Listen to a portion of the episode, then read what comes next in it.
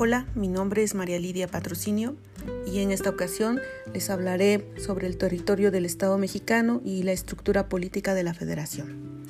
El territorio como elemento geográfico del Estado es el espacio terrestre, aéreo y marítimo sobre el cual el ente estatal ejerce su poder. La teoría jurídica considera al territorio en su categoría de elemento del Estado como el ámbito espacial de la validez del orden jurídico. La Constitución describe al territorio nacional de la siguiente forma el de las partes integrantes de la Federación, el de las islas, incluyendo los arrecifes y cayos en los mares adyacentes, el de las islas de Guadalupe y las de Revillagigedo, situadas en el Océano Pacífico, la plataforma continental y los zócalos submarinos de las islas, cayos y arrecifes las aguas de los mares territoriales en la extensión términos que fija el derecho internacional y las marítimas interiores y el espacio situado sobre el territorio nacional con la extensión y modalidades que establezca el propio derecho internacional. En los últimos lustros han ocurrido cambios y modificaciones en el concepto del territorio nacional, en la regulación internacional y constitucional del mismo y aún en su medición física. Esos cambios son los siguientes reconocimiento por el derecho internacional de la zona económica exclusiva, problemas relacionados con el uso del espacio exterior para fines pacíficos y militares, protección jurídica al medio ambiente físico, nuevos métodos de medición y conocimiento del territorio nacional por la vía de los satélites artificiales. De acuerdo con el artículo 27 constitucional, las aguas de los mares territoriales son propiedad de la nación en la extensión y términos que fija el derecho internacional. La evolución de su extensión ha sido siempre discutida. No obstante, ha logrado pasar de las 3 a las 6 millas primero y situarse en un límite de 12 millas. México reformó en 1969 la fracción 2 del artículo 18 de la Ley General de Bienes Nacionales para establecer como un bien común el mar territorial hasta las 12 millas marítimas de anchura sobre el cual ejerce plena soberanía. Esta franja que sigue un contorno aproximadamente paralelo a la costa, tiene una anchura constante delimitada con la alta mar y se encuentra menos vinculada a la tierra. La Convención sobre la Plataforma Continental, en vigor desde 1964, define a esta como el lecho del mar y el subsuelo de las zonas submarinas adyacentes a las costas, pero situadas fuera de la zona del mar territorial, hasta una profundidad de 200 metros o más allá de este límite, hasta donde la profundidad de las aguas suprayacentes permita la explotación de los recursos naturales de dichas zonas, y el lecho del mar y el subsuelo de las regiones submarinas análogas adyacentes a las costas de islas. La plataforma continental mexicana tiene una extensión de medio millón de kilómetros cuadrados. Sobre ese territorio, el Estado mexicano ejerce derechos de soberanía. En cuanto a la regulación constitucional de la zona económica exclusiva, en 1973 el Ejecutivo envió al Legislativo una iniciativa de ley y de ley reglamentaria sobre la zona económica exclusiva. Esta es una zona situada más allá del mar territorial y adyacente a este, que no se extenderá más allá de las 200 millas marinas, y en la cual el país ribereño tiene derecho de soberanía para los fines de exploración y explotación, conservación y ordenación de los recursos naturales, tanto vivos como no vivos, del lecho y el subsuelo del mar y de las aguas suprayacentes, y con respecto a la producción de energía derivada del agua, de las corrientes y de los vientos, jurisdicción con respecto al establecimiento y la utilización de las islas artificiales, instalaciones y estructuras, a la investigación científica marina, a la preservación del medio marino y otros derechos y deberes. Asimismo, todos los países, sean ribereños o sin litoral, gozan de las libertades de navegación y sobrevuelo y de tendido de cables y tuberías submarinas y de otros usos del mar internacionalmente legítimas relacionados con dichas libertades. A finales del año de 1975 se aprobó una adición al artículo 27 constitucional para crear la Zona Económica Exclusiva de México. La nación ejerce una zona económica exclusiva situada cerca del mar territorial y adyacente a este, los derechos de soberanía y las jurisdicciones que determinen las leyes del Congreso.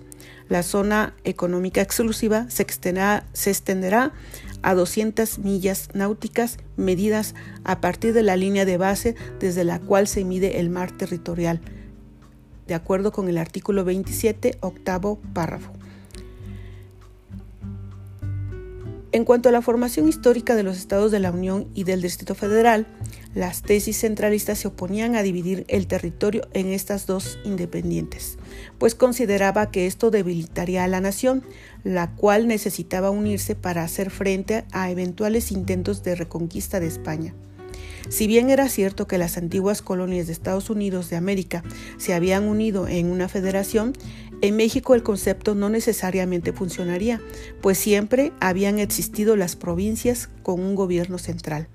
Los federalistas argumentaron que debido a la extensión de las provincias y la lejanía de algunas de ellas respecto de la capital y dada la conveniencia de que sus gobernantes tuvieran un cabal conocimiento de los problemas de cada entidad, era indispensable un sistema federal y ejemplificaron la prosperidad estadounidense por adquirir este régimen y en contraparte el fracaso de Iturbide. El acta constitutiva de la Federación fue aprobada por el Segundo Congreso Constituyente el 31 de enero de 1824 y sentó las bases para la discusión de la Constitución Federal de los Estados Unidos Mexicanos de 1824. El naciente Estado mexicano asumió oficialmente la soberanía y se constituyó por estados libres, soberanos e independientes. El constituyente reiteró la decisión fundamental tomada en el acta de constitutiva y creó un Estado federal.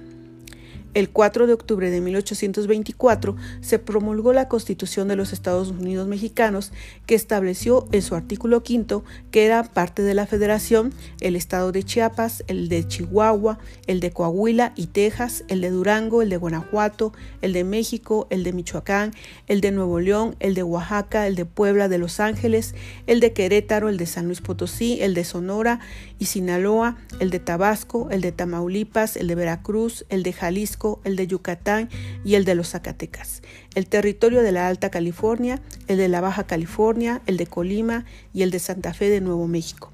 Añadía que una ley constitucional fijara el carácter de Tlaxcala. El artículo 50 del mismo texto constitucional decía que entre las facultades exclusivas del Congreso General se encontraba la de elegir un lugar que sirva de residencia a los supremos poderes de la Federación y ejercer en su distrito las atribuciones del poder legislativo de un Estado. Antes de ello, durante los trabajos del Congreso Constituyente se dio el debate sobre la ubicación de la capital federal el 22 y 23 de julio de 1824 realizado a propósito del dictamen del 31 de mayo de 1824, después de que se propusiera que la sede de los poderes federales fuera Querétaro. Existieron posturas encontradas a favor y en contra de dicha propuesta. En contra de la Ciudad de México se argumentó que la capital debía ubicarse en otra ciudad como Querétaro, Aguascalientes o Tlalpan, para evitar que la corrupción colonial siguiera prevaleciendo en la nueva capital.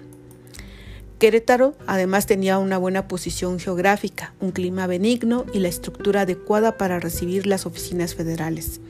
En el mismo sentido, aunque animados por un interés propio, las autoridades del Estado de México, el gobernador Musquiz, la legislatura estatal y el ayuntamiento de la ciudad se opusieron a la propuesta de creación del Distrito Federal en la ciudad capital del mismo estado e incluso una vez tomada la decisión intentaron que ésta fuera revocada por considerarla inconstitucional y exigían ser indemnizadas. Los promotores de la Ciudad de México tuvieron la colaboración de los ministros de Relaciones Exteriores, Lucas Alamán de Justicia, Pablo de la Llave y de Hacienda, Francisco de Arrillaga. A favor de la Ciudad de México se decía que los poderes federales debían permanecer en ella, ya que aquella había sido capital del virreinato y todos los estados habían participado en su formación, por lo que se debía aprovechar los recursos y la experiencia acumulados. Fray Servando Teresa de Mier resaltó la belleza de la ciudad y su carácter de centro político, económico y cultural más importante del país. También se argumentó en su importante ubicación estratégica desde el punto de vista militar, además al dejar de ser la capital de la Ciudad de México podría traer desequilibrios en el balance de fuerzas en el país y convertirse en una plaza tentadora en cualquier revuelta. Otro argumento a favor de la ciudad radicaba en los altos costos del traslado de los poderes a otra ciudad. También en pro de la ciudad se dijo que dada que ella albergaba a los principales propietarios y comerciantes, sus fortunas eran indispensables para la marcha de las finanzas públicas, dado que en caso de escasez de recursos se recurría a ellos en busca de préstitos, por lo que el cambio de lugar dificultaría estos préstamos. Asimismo, se señaló que la Ciudad de México era el principal centro de comunicaciones internas y externas del país, por lo que resultaba un despropósito trasladar la capital a un lugar que no contara con esa estratégica ubicación. Por último, se afirmó que la ciudad de Querétaro no contaba con la infraestructura y las instalaciones adecuadas para recibir al gran número de personas que integraban los poderes públicos de la Federación, pues carecía de habitaciones y edificios de oficinas suficientes y confortables. La discusión sobre este punto no culminó en julio de 1824 debido a que un portavoz de la comisión autora del dictamen lo retiró, pero la discusión se reanudó en la sesión del 26 de octubre del mismo año, que inició con la intervención de los diputados del Estado de México quienes consideraban que de constituirse la sede de los poderes federales en la Ciudad de México se consumaría un despojo en contra de dicha entidad federativa. En el mismo sentido, el Ayuntamiento de la Ciudad de México intervino el 28 de octubre, que también se opuso a asentar la capital federal en la ciudad. El 29 de octubre se presentó el dictamen que proponía que la Ciudad de México fuera el Distrito Federal e inició un debate que concluyó al día siguiente en el que se reprodujeron los argumentos expuestos en las sesiones del mes de julio. Además, los opositores a que el Distrito Federal se instalara en la Ciudad de México llamaron a quienes apoyaban al el nuevo dictamen a apegarse al espíritu del constituyente, pues consideraban que éste se estaba extralimitando en sus funciones e invadía aquellas de los poderes constituidos. Además, externaban su preocupación respecto de los derechos políticos de los habitantes de la sede de los poderes federales. Luego de agotar el debate, el presidente de la sesión, Ramos Arispe, sometió a votación el nuevo dictamen que resultó aprobado por mayoría. En cuanto a la estructura política de la federación, en el año de 1824 se adopta por primera vez en México el término federalismo en la Constitución Política de los Estados Unidos Mexicanos, siendo en el artículo cuarto donde se estableció de manera institucional la noción de México como un sistema de recursos organizados en un territorio. En el siglo XIX, el federalismo sufre varias crisis de anarquía, al igual que varias instituciones del país. Esto debido a los cacicazgos locales, el desorden fiscal que duplicaba los impuestos y las trabas arancelarias. Todo esto da lugar a que se busque revertir el modelo federal y convertir a México al centralismo. Los liberales luchaban por la implantación y el mantenimiento del federalismo, mientras que los conservadores tenían por bandera el centralismo.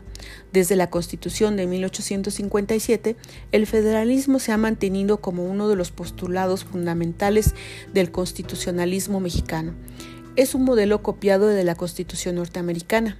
En México, el federalismo ha servido con mayor intensidad en los últimos años como atemperante del presidencialismo que se ha propiciado desde el sistema jurídico y político a nivel nacional permite que los partidos políticos que han sido derrotados en las elecciones presidenciales y legislativas federales luchen y ganen elecciones en el ámbito local y con ello se vayan ejercitando en el desempeño gubernativo y puedan desplegar las contraofertas que sostienen como programas futuros de acción desde la oposición federal.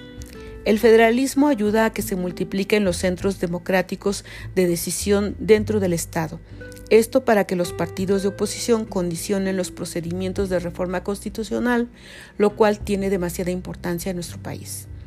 En la actualidad, el federalismo debe cumplir ante todo dos funciones, la estructuración del poder por medio de la división vertical de poderes y la integración de sociedades heterogéneas, en lo cual casi siempre se aspira a la integración económica, aunque también la política y militar al mismo tiempo que la autonomía sociocultural y o política de los Estados miembros o provincias. La distribución orgánica de las funciones del Estado.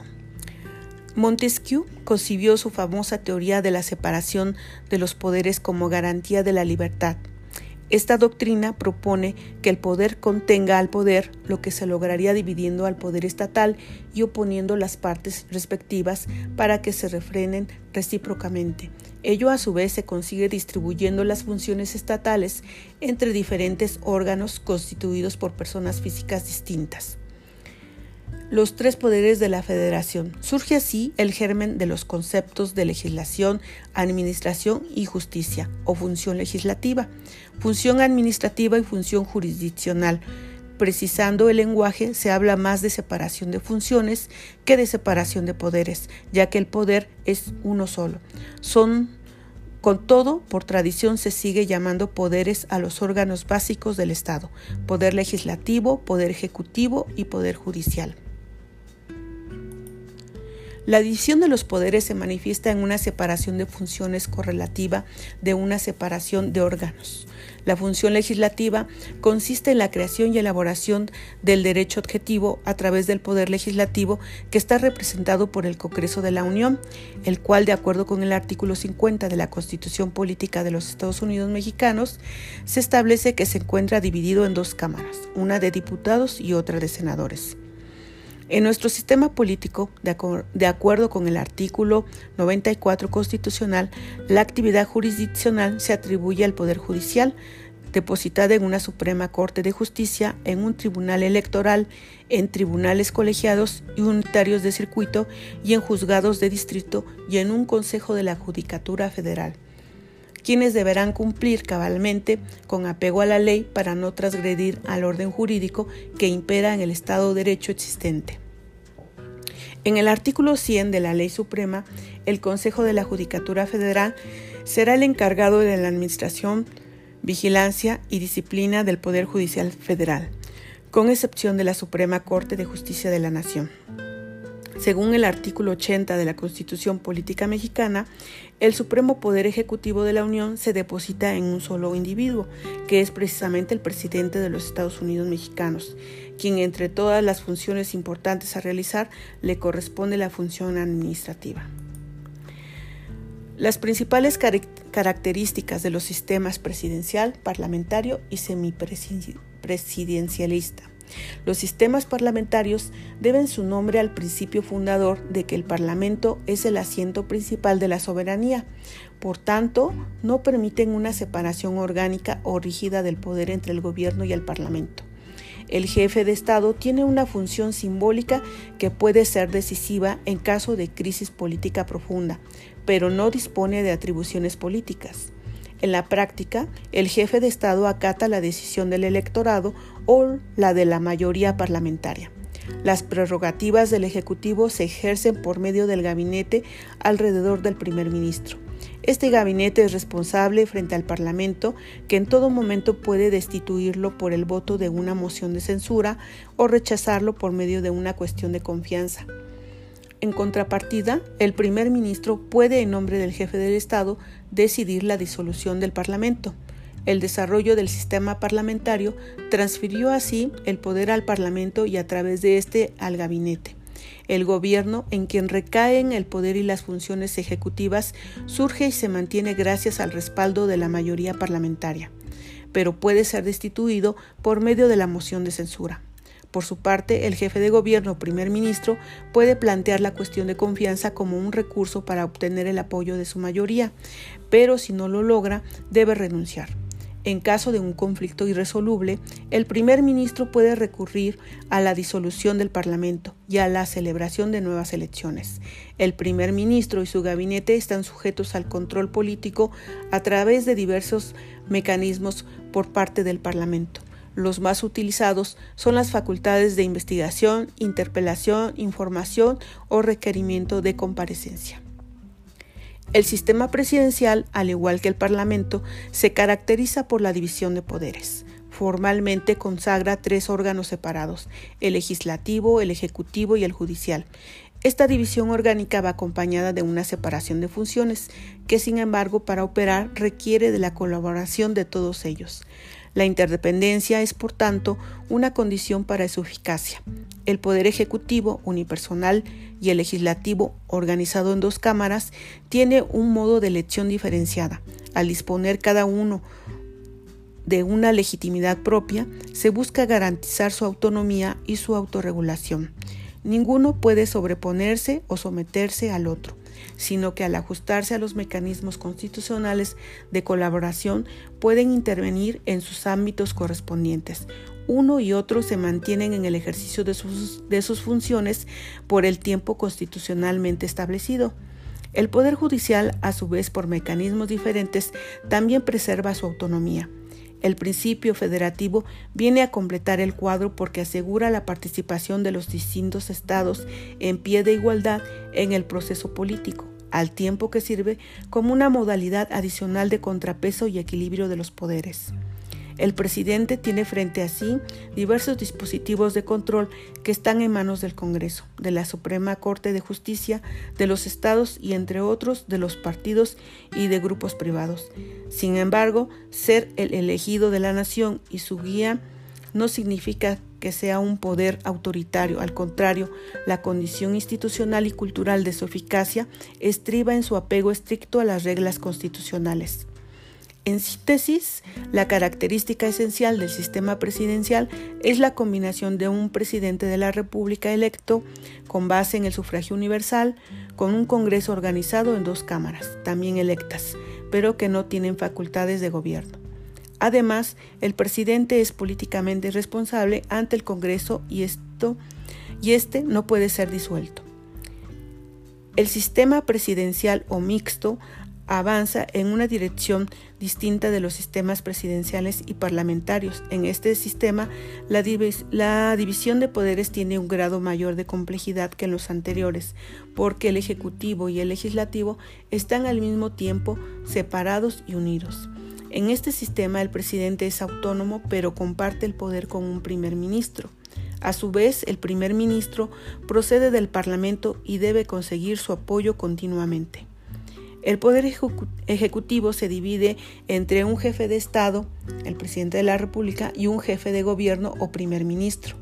Cada uno tiene un origen distinto. Mientras que el presidente de la República surge directamente del voto popular, el jefe de gobierno es designado por la mayoría parlamentaria. El presidente de la República nombra a este último en efecto, pero siempre atendiendo al partido o a la coalición mayoritaria en el Parlamento. De este modo, si bien en el origen del jefe de gobierno se encuentra la confianza simultánea del jefe de Estado y de la mayoría parlamentaria, en la práctica su permanencia depende casi exclusivamente de esa mayoría. El primer ministro está comprometido en la lucha política cotidiana de la de la cual está exento el presidente. El jefe de Estado mantiene una relación no conflictiva con los dirigentes de los partidos contrarios y favorece el compromiso, la negociación y la moderación de las fuerzas en pugna. Por ello, desempeña una función de árbitro. El jefe de Estado tiene como función primordial garantizar el funcionamiento garantizar el funcionamiento regular de las instituciones y dirige la política exterior, la diplomacia y las Fuerzas Armadas. Por otro lado, existe el Parlamento organizado en dos cámaras. Ambos surgen del sufragio universal. El Parlamento no depende del jefe de Estado en términos de su elección, ni el jefe de Estado depende del Parlamento. El gobierno surge de la Asamblea Nacional, que puede ser disuelta por el presidente de la República. Ahora les hablaré de los organismos constitucionales autónomos. Desde la década de 1990, la estructura del Estado mexicano comenzó a experimentar la creación de órganos autónomos con rango constitucional, con excepción de la Universidad Nacional Autónoma de México, cuya autonomía constitucional data de 1980.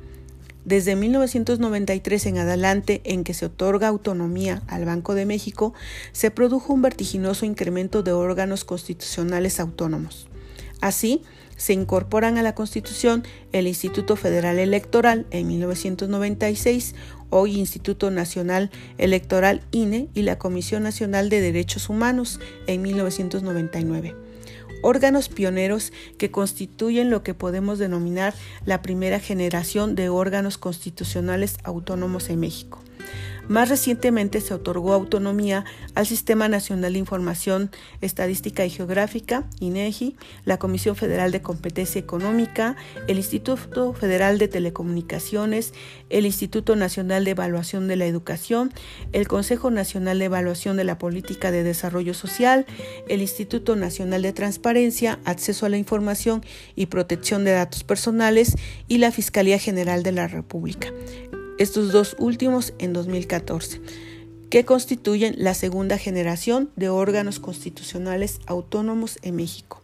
Los órganos constitucionales autónomos forman parte de la estructura del Estado, quien actúa a través de ellos.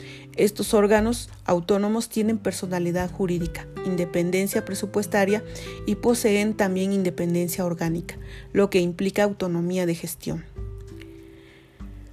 Ahora les hablaré de los organismos no gubernamentales, las ONGs.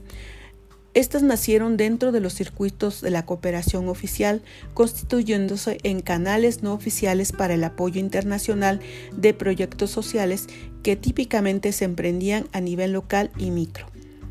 La independencia de que gozaban facilitó sus conexiones internacionales no oficiales y su reducido tamaño favoreció su inserción local. Se especializaron en proyectos con sentido en ambos extremos del programa de desarrollo, de desarrollo, además de no tener limitación para desplazarse de un lugar a otro, lo que ha sido funcional en el rol intermediario que tienen entre instituciones globales y las organizaciones de base. El siguiente tema es la suspensión de garantías de facto y conforme a la Constitución. De conformidad con el artículo 29 constitucional, es únicamente el presidente de la República a quien corresponde decretar la suspensión de garantías, sin que para ello se niegue que, tal, que a tal efecto deba contar con el acuerdo de su gabinete para solicitar al Congreso Federal la autorización de realizar tal acto. Es decir, de acuerdo con el citado dispositivo constitucional, solamente el presidente de los Estados Unidos mexicanos podrá suspender las garantías, siendo diferente el hecho consistente en que para lo anterior deba contar con la aprobación del Congreso o Comisión Permanente, puesto que dicha aprobación del legislativo no hace suya la suspensión, sino que precisamente aprueba la conducta que intenta el Ejecutivo. Si bien es cierto que la suspensión de garantías se llevará a cabo mediante la emisión de una norma general similar a la ley, la misma no es emitida por el Congreso, sino por el presidente de la República con aprobación del Congreso. De esta forma, aun cuando el procedimiento del artículo 29 constitucional tenga grandes semejanzas con el procedimiento de creación de leyes, no es el mismo y por lo tanto tiene sus características propias. El siguiente tema es principios constitucionales para la integración y renovación de los poderes. El derecho electoral puede entenderse en dos sentidos. Uno, en sentido estricto como sinónimo de sufragio, consiste en el derecho de votar, sufragio activo, y de ser elegido, sufragio pasivo. El sufragio activo tiene ciertos atributos o características inherentes al Estado constitucional moderno y concretamente a las democracias representativas, a saber, universal, igual, libre, directo y secreto en sentido amplio como el conjunto de normas constitucionales, legales, reglamentos, instituciones y principios referentes a la organización, administración y realización o ejecución de las elecciones, la constatación de validez de los resultados electorales, así como el control legal y constitucional de los mismos a través de su impugnación Tal y como se desprende de los elementos del concepto en sus dos acepciones, el derecho electoral tiene sentido en una democracia representativa, entendida como la forma de gobierno en la que la ciudadanía participa en el proceso de toma de decisiones políticas mediante la designación e integración de un número de representantes que deciden a nombre y cuenta de sus electores. El derecho electoral es un instrumento de garantía para la democracia ya que permite asegurar certeza en el otorgamiento de la representación popular. Además, desempeña una función legitimadora, ya que la democracia se afianza gracias al correcto funcionamiento de los procesos electorales. En el caso de México y de varios países de Latinoamérica, el desarrollo y consolidación del derecho electoral ha sido clave para su transición hacia la democracia. Dos elementos clave para estos procesos fueron la introducción paulatina de reglas claras y el diseño de instituciones que generan seguridad, certidumbre y transparencia en los procesos y resultados electorales la, instauración de un sistema de medios de impugnación que garantiza la legalidad y constitucionalidad de todo acto o resolución electoral, así como la protección de los derechos políticos. En México, el derecho electoral se regula desde la Constitución Política de los Estados Unidos Mexicanos, principalmente en los artículos 35, 39, 40, 41, 99, 116 y 122. El artículo 35 reconoce los derechos fundamentales de los ciudadanos mexicanos, tales como el derecho a votar, ser votado y de asociación. Los artículos 39 y 40 definen al régimen político mexicano como una democracia representativa. El artículo 41 confirma el papel de las elecciones competidas en la democracia representativa mexicana y establece las bases para la formación de partidos políticos, la competencia por el poder y la organización de las elecciones. El artículo 99 establece las bases para la calificación de las elecciones y la protección de los derechos político-electorales de los ciudadanos. Los artículos 116 y 122 confirman que los principios establecidos en la organización y calificación de las elecciones a nivel federal deben prevalecer en las elecciones locales de los 31 estados y el Distrito Federal, ahora Ciudad de México.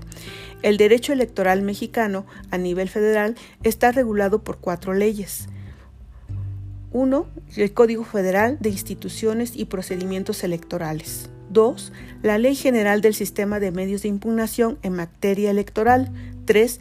Ley Orgánica del Poder Judicial de la Federación. 4. Código Penal Federal. Las dos primeras son leyes dedicadas exclusivamente al derecho electoral. La tercera regula aspectos importantes de la estructura y atribuciones del Tribunal Electoral del Poder Judicial de la Federación, mientras que la cuarta tipifica los delitos electorales que deben ser perseguidos y sancionados. Además, en las constituciones y leyes locales de los 31 estados y en el Estatuto de Gobierno y en las leyes del Distrito Federal, ahora Ciudad de México, se regulan las disposiciones aplicables para la organización y calificación de las elecciones locales a partir de los fundamentos establecidos en la Constitución.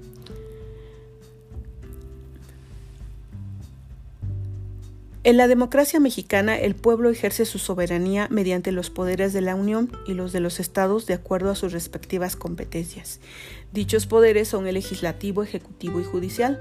El derecho electoral hace posible la renovación de los poderes legislativo y ejecutivo tanto a nivel federal como estatal, mediante elecciones libres, auténticas y periódicas, tal como lo indican los artículos 39, 40 y 41 de la Constitución. El ejercicio del poder ejecutivo se deposita en un solo individuo, denominado presidente de los Estados Unidos mexicanos, que dura en su cargo seis años. El poder legislativo se divide para su función en dos cámaras, una de diputados y otra de senadores.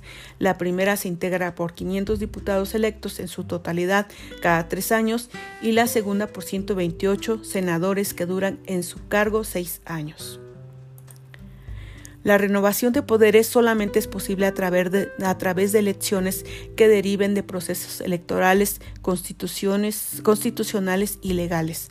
El Tribunal Electoral ha establecido que los principios constitucionales que deben observarse en comicios democráticos para la renovación de los poderes ejecutivo y legislativo son elecciones libres, auténticas y periódicas, sufragio universal, libre, secreto y directo, garantía del financiamiento público de los partidos políticos, campañas electorales en las cuales prevalezca el principio de equidad, organización de las elecciones a través de un organismo público y autónomo, certeza, legalidad, independencia, imparcialidad y objetividad como principios rectores del proceso electoral, control de la constitucionalidad y legalidad de los actos y resoluciones electorales.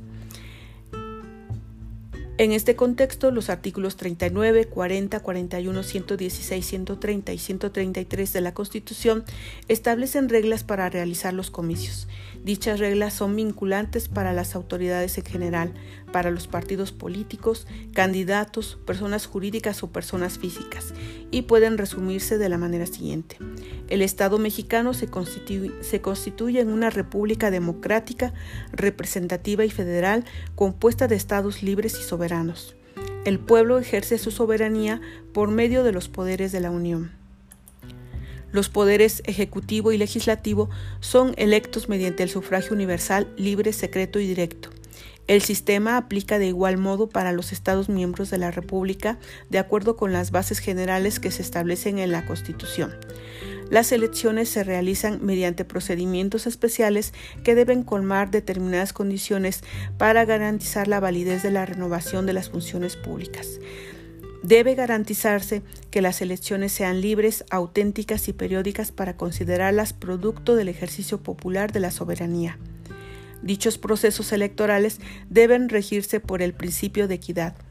Los partidos políticos gozan de las prerrogativas necesarias para cumplir con sus fines, fomentar la participación ciudadana en la vida política del país y como organización de ciudadanos ser el medio para que estos puedan ejercer el derecho de ser votados para los cargos públicos, en el otorgamiento de financiamiento público y en el acceso a los medios de comunicación masiva debe prevalecer los principios de igualdad y equidad.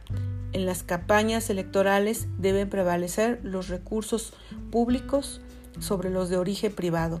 La organización de las elecciones está a cargo de un organismo público y autónomo.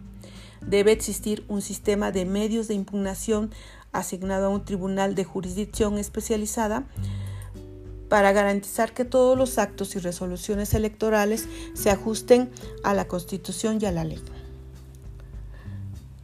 La representación política de los ciudadanos en la democracia es posible a través de los partidos políticos, pues son ellos los encargados de postular candidatos para integrar los cargos públicos de representación popular. Los partidos son también uno de los canales de comunicación entre los ciudadanos y los que gobiernan, por lo que deben organizarse en una estructura formal en torno a un programa político determinado que sea ejecutable.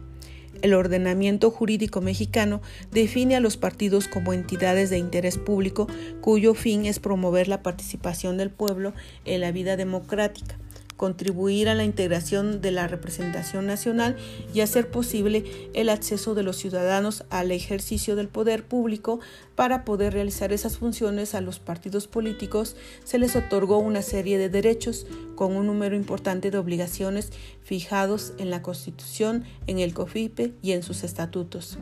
En la medida en que el sufragio se ha ampliado hasta alcanzar el estatus de universal, la legitimidad de los gobernantes electos se fortalece y la probabilidad de resolver controversias sociales y legales de manera pacífica aumenta significativamente.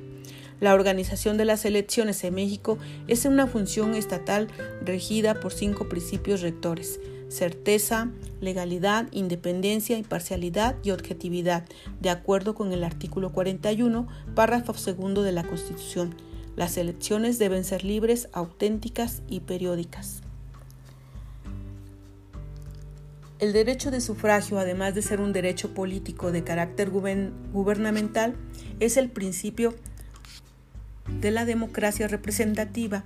Los procesos de elección de los órganos representativos no pueden llevarse a cabo sin el reconocimiento y protección de los derechos políticos de los ciudadanos. Estos son el conjunto de prerrogativas que hacen efectiva la participación en la toma de decisiones políticas de un Estado.